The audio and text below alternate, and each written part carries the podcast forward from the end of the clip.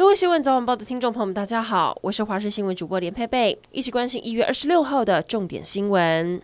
就要过年了，疫情仍然没有停止发展的迹象。今天桃园三条传播链又出现了新增确诊个案，目前社区采检站筛了三千两百八十八人，有新的个案出现。至于远雄自贸港区，昨天有两千七百多人进行二采，有人出现阴转阳。另外，昨天新增的确诊个案，桃园八德幼儿园的一对小姐妹染疫，目前八十六位师生居家隔离，采检六百多人，有出现新的确诊个案。所以今天在八德以及龙潭这里都有新增采检站，有需要的民众可以前往筛检。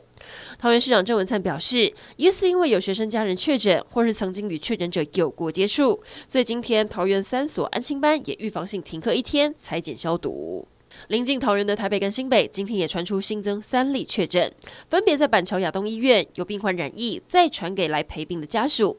新北市长何友仪表示，目前病房患者以及医护还有其他家属都是阴性，CP 值不是很高，感染源还有待厘清。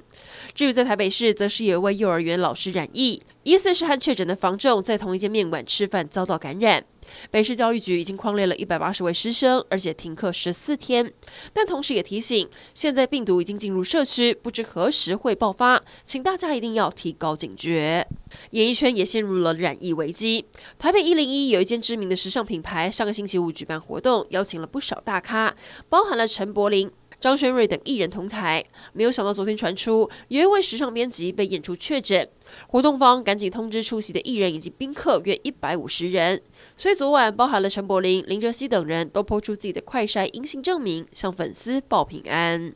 菜价消息来关注，嘉义水上乡有农民种了大约四千颗大白菜，原本疫情前一颗可以卖五十块，不过最近疫情升温，加上运费上涨，产地价掉到了每颗十二元。如果运到了台北果菜市场，每颗还只剩六块，因此农民决定以每颗十元开放民众来采。不少家长带着孩子来体验，直呼好友是又便宜。不过农民可就笑不出来了，一直说菜价下跌让他们好想哭。再过几天就要放春节九天连假，很多人担心疫情搅局，尤其宜兰礁溪近期有饭店爆发群聚案，附近的业者透露，退房状况至少有两到三成。另外，台东的餐饮业者原本春节期间订席全满，但最近也陆续接到了取消通知。有民众说，因为疫情的关系，让亲戚不敢返乡过年，就连当地三十年的炸鸡老店也怕人潮不如预期，今年不打算要多安排人力。最后来关心天气，今天出门终于看到阳光，要把握过年前今明两天的好天气。中南部高温还可以上看二十七度，相当暖和，很适合洗衣晒被。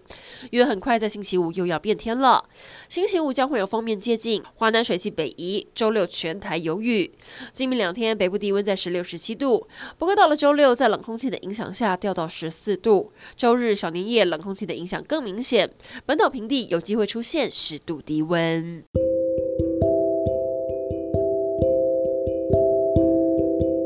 以上整点新闻，感谢您的收听，我们再会。